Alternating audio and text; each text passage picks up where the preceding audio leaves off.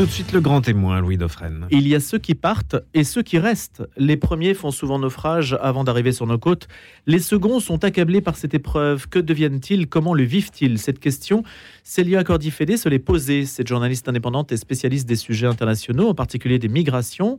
Elle collabore régulièrement au magazine Marianne, à l'Express ainsi qu'à TF1, où elle était hier soir d'ailleurs. Ces deux dernières années, elle s'est rendue en Afghanistan, au Sénégal, au Guatemala, en Tunisie, mais aussi au Liban. Alors il fallait comprendre les causes précises des départs massifs et en mesurer aussi les conséquences. Selon les secours espagnols, quatre migrants sont morts parmi un groupe de plus de 700 personnes secourues dans la nuit de vendredi à samedi, et ce à bord de quatre embarcations au large de l'île espagnole d'El Hierro, dans l'archipel des Canaries. C'est donc tous les jours que ces migrations se produisent, on s'en aperçoit bien. Et puis la loi immigration aussi arrive au Sénat, ce qui va rendre ce sujet encore plus prégnant. Bonjour Célia Cordifédé. Bonjour Louis Dauphren. Quelle idée justement de s'attaquer à ces départs massifs, non pas des personnes donc qui partent, mais des familles que vous avez rencontrées et que vous êtes allé rechercher. C'est facile de les faire parler? Euh, tout dépend euh, des pays dont on parle. Mais euh, oui, généralement, le, débat arrive assez facilement, entre guillemets, sur la table. moi, j'ai commencé ce travail par le Sénégal, un pays où j'ai vécu pendant quelques années. Et c'est là-bas, en commençant à traiter les sujets de migration, que m'est arrivé le sujet de ceux qui restent, ce qu'ils pensent de ces départs euh, massifs depuis leur côte, euh, comment eux, euh, est-ce qu'ils ont une responsabilité, est-ce qu'ils étaient au courant, est-ce qu'ils ont aidé la personne à partir. Voilà, en, réalité, il y a plein de questions derrière ceux qui restent. Alors d'abord, c'est une enquête quand même récente parce que par exemple, Kaboul, c'est novembre 2022 et la dernière, je crois, c'est avril 2023. C'est quand même extrêmement récent. Oui, tout à fait. Donc on peut dire, voilà, c'est de l'info directe. Oui. le travail a commencé il y a deux ans et euh, petit à petit, euh, je suis allée dans les pays euh, à peu près une fois tous les trois mois, un pays tous les trois mois, et on arrive à très récemment le Liban en avril dernier. Vous aviez des attaches au Guatemala, par exemple? Aucune, absolument aucune. J'y suis allée parce que c'est un pays qui, qui voit sa jeunesse s'échapper vers les États-Unis. Quand je dis sa jeunesse, c'est-à-dire on parle d'enfants qui sont âgés généralement entre 12 et 17 ans, euh, c'est eux qui émigrent vers le nord parce que ce serait plus facile pour eux de passer que les adultes. Donc c'est un triste record que bat euh, ce pays. La question du Guatemala, le fait de l'avoir choisi, ça nous sort un petit peu de l'opposition nord-sud entre pays euh, chrétiens de culture chrétienne et puis pays islamiques. Oui, tout à fait. C'était pas c'était pas un choix basé là-dessus en réalité, mais oui, vous avez raison. Dites-nous sur le Sénégal, par exemple, puisque là, on vient de... Comment vous analysez ce qui s'est passé justement aux îles Canaries? Quand vous recevez une information comme celle-ci? Eh bien, euh, déjà, euh, c'est, on voit, comme vous l'avez dit tout à l'heure, que ça arrive euh, tous les jours en réalité, et qu'il il y a ceux qui arrivent jusqu'à nous et dont on peut raconter les histoires, et il y a ceux aussi qui n'arrivent pas.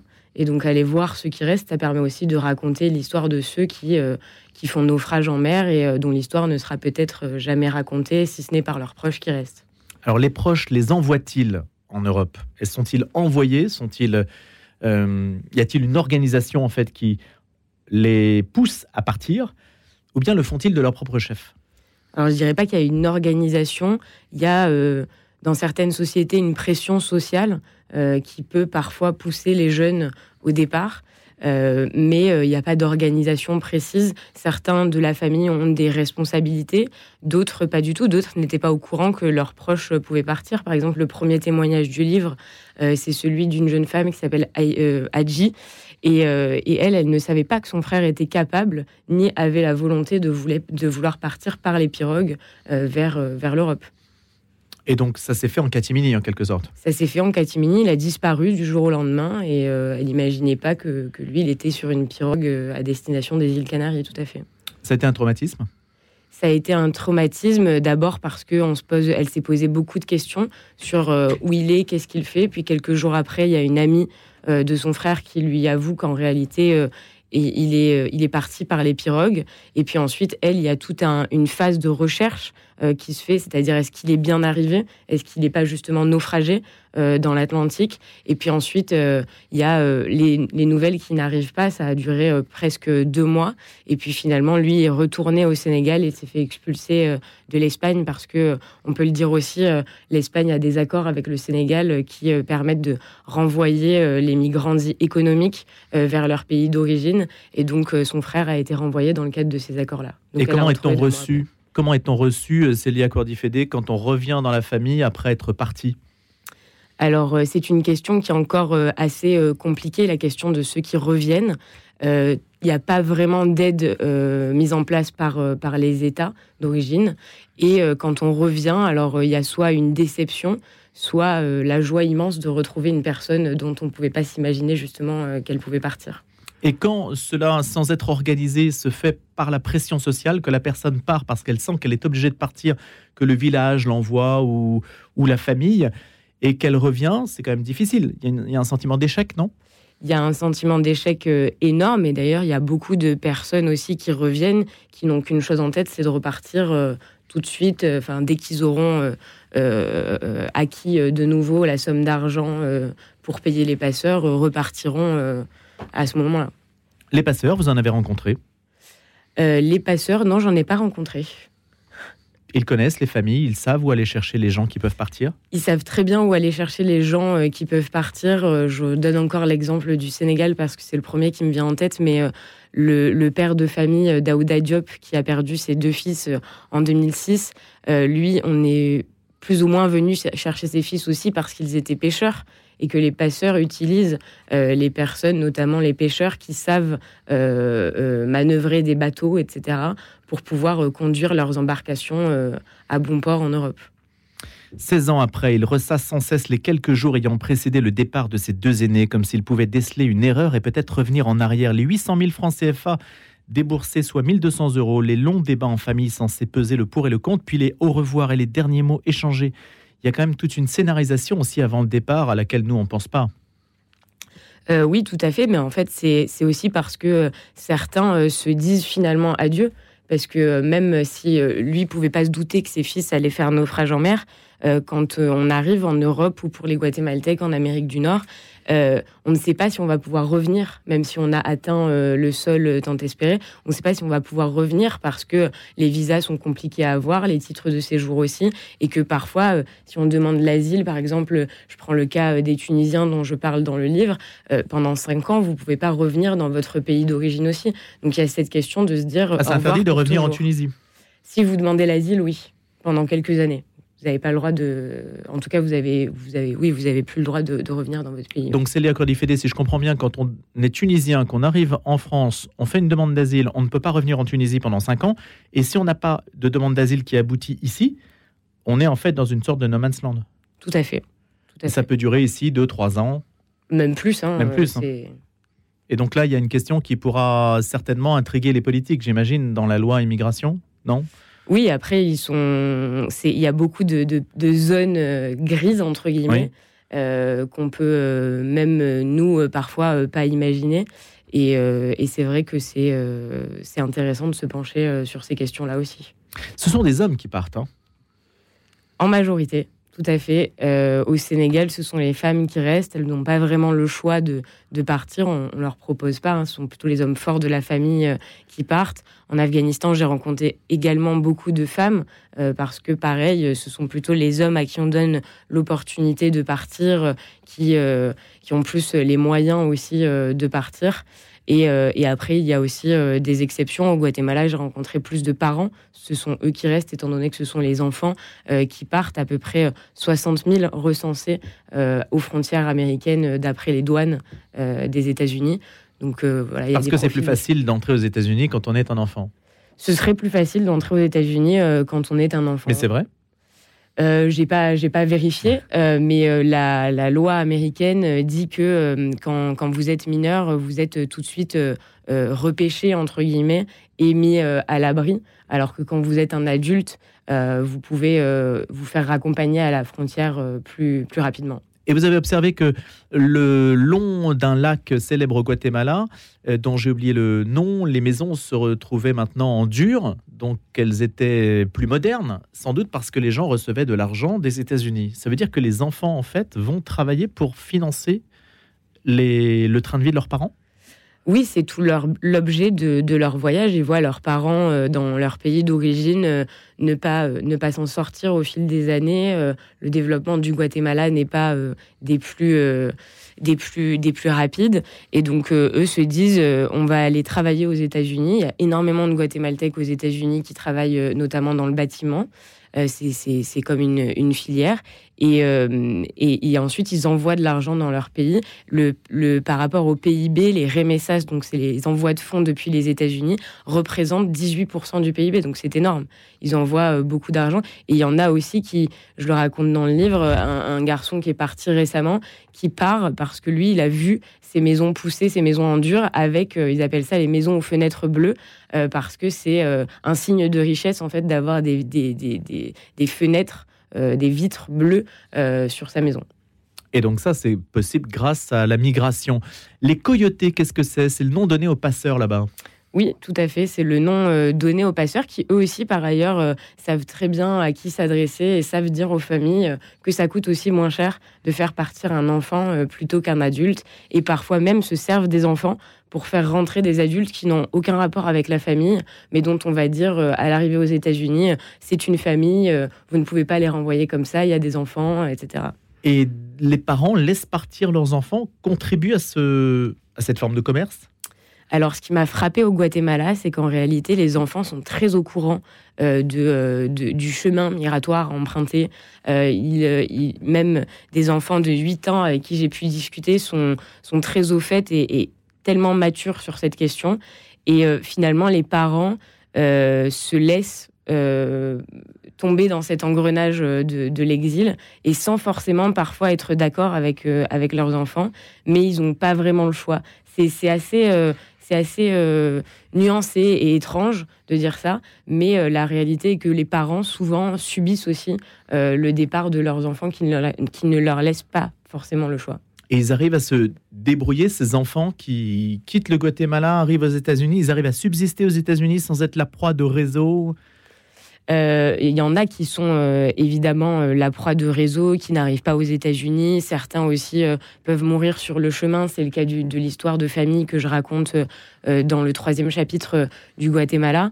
Et il y en a aussi qui arrivent aux États-Unis et qui rejoignent de la famille, parce que la réalité, c'est aussi que l'histoire du Guatemala est reliée à celle des États-Unis et que beaucoup de Guatémaltèques quasiment tous les Guatémaltèques ont quelqu'un aux États-Unis. Donc, euh, euh, ça, c'est pas moi qui le dis, hein, c'est des Guatémaltèques eux-mêmes.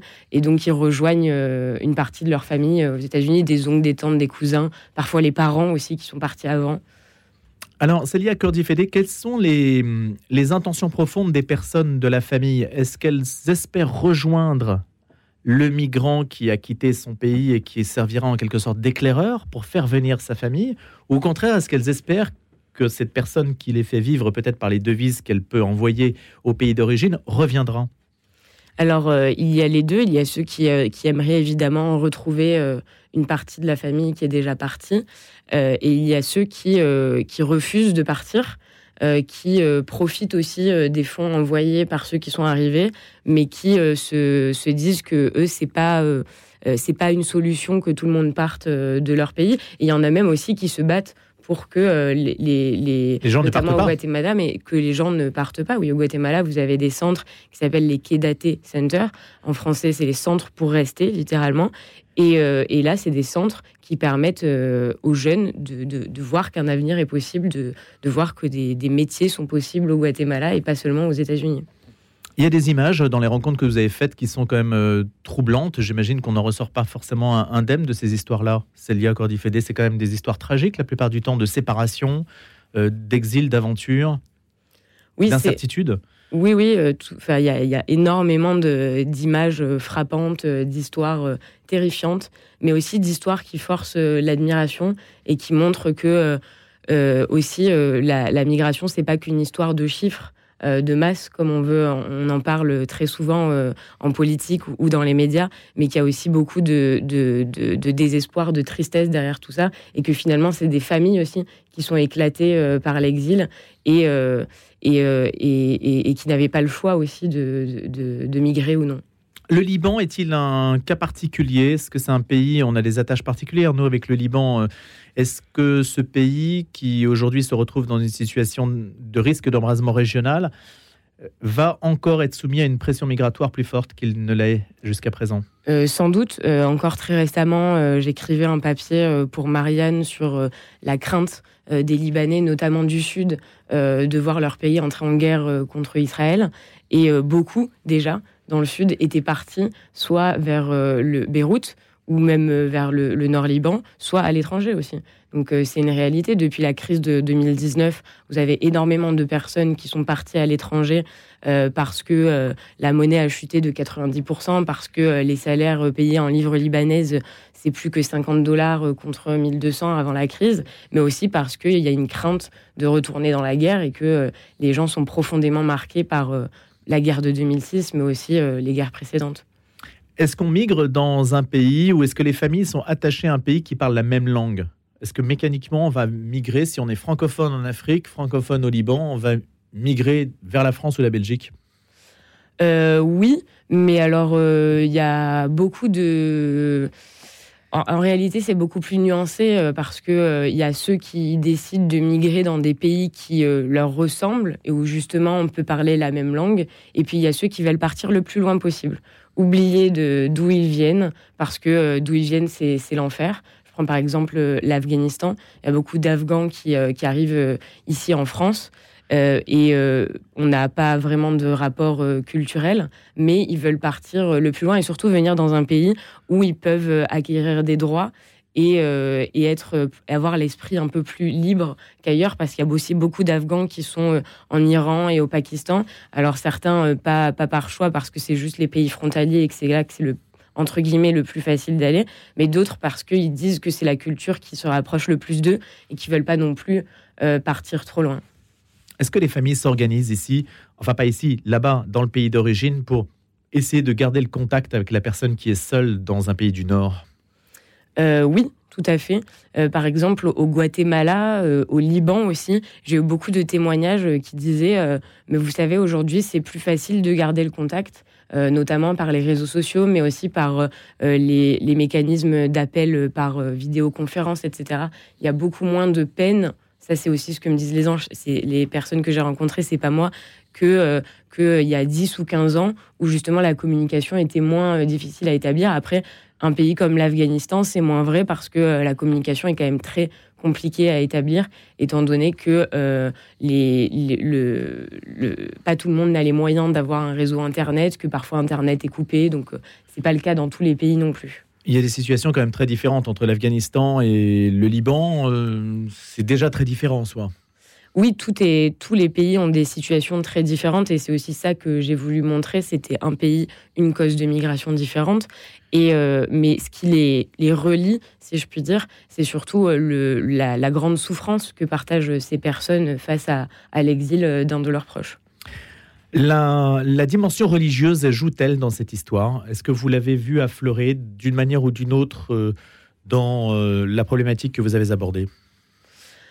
Euh, écoutez, en Tunisie, par exemple, là où je, traite les questions d'exil LGBT, j'ai pas, pas concentré énormément de pages à ça, mais il est certain que le, fondamentalisme euh, qui est cultivé par une, partie de la population tunisienne joue euh, dans l'exil des personnes LGBT euh, tunisiennes.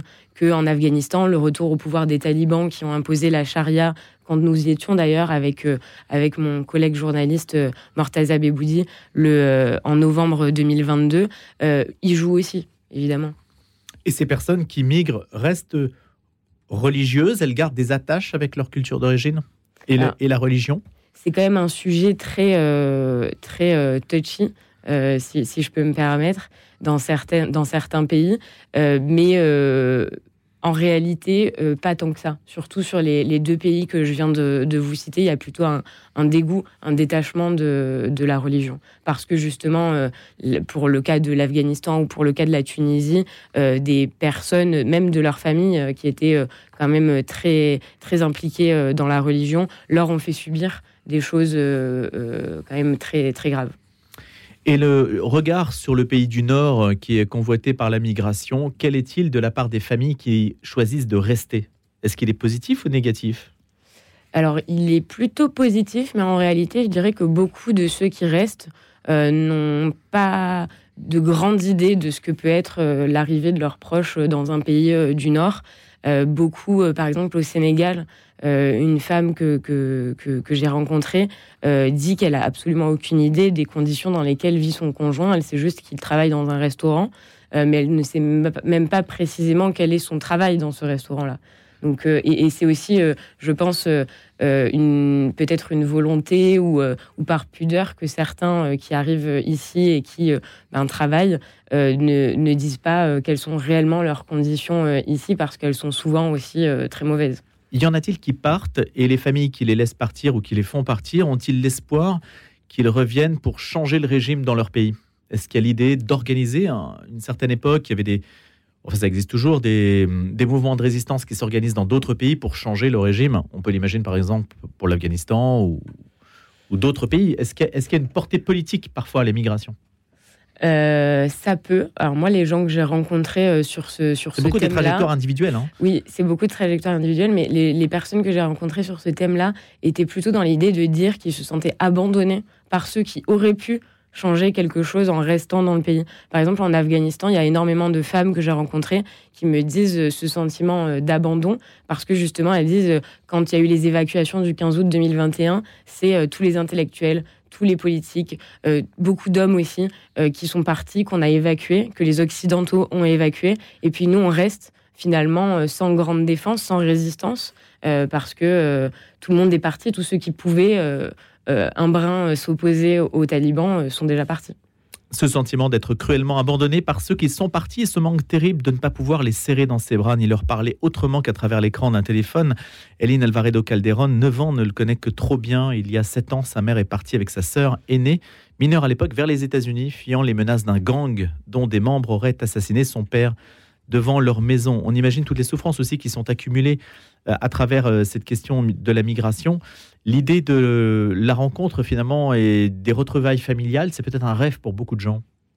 Énormément. On n'imagine pas à quel point les familles peuvent être en fait disloquées par tout ça. Énormément.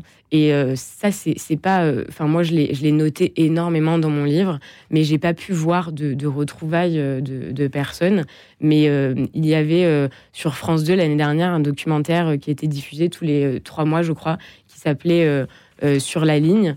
Euh, et, ça traitait à chaque fois de frontières. Et ils ont fait un sujet sur la frontière entre le Mexique et les États-Unis. Et ils montraient euh, les retrouvailles, je crois, plus de 30 ans ou 40 ans après, d'une famille mexicaine dont la mère, en fait, était est décédée une semaine après ces retrouvailles. Et donc ça, on se dit, vous imaginez, vous, vos parents, plus les revoir pendant 30 ans parce que vous étiez parti pour travailler, améliorer un petit peu la vie de, de votre famille. C'est quand même très, très difficile. Merci Célia Cordifédé. Ça s'appelle Ceux qui restent en Afghanistan, au Liban, au Sénégal, au Guatemala, en Tunisie, malgré la guerre, la persécution, la pauvreté extrême. Il y a aussi deux documentaires, hein, deux web documentaires, on peut signaler?